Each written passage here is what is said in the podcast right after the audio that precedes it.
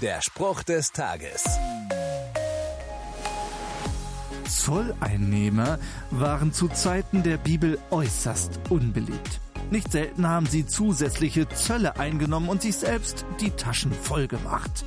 In der Bibel wird davon berichtet, dass Jesus mit Zolleintreibern zusammengesessen hat und die Bevölkerung hat nicht zu Unrecht gefragt, warum sich Jesus mit diesen Verbrechern abgibt. Jesus antwortet den Menschen auf die Frage so. Nicht die Gesunden brauchen den Arzt, sondern die Kranken. Jesus geht es nicht darum, was einmal war. Er ist auf die Welt gekommen, um die Menschen zu befreien, um sie zu heilen, um ihnen zu vergeben. Bei ihm zählt es nicht, was du schon alles in deinem Leben verbockt und falsch gemacht hast.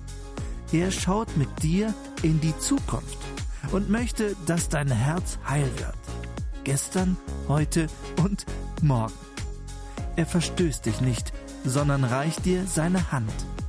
Schlägst du ein? Der Spruch des Tages steht in der Bibel. Bibellesen auf bibleserver.com.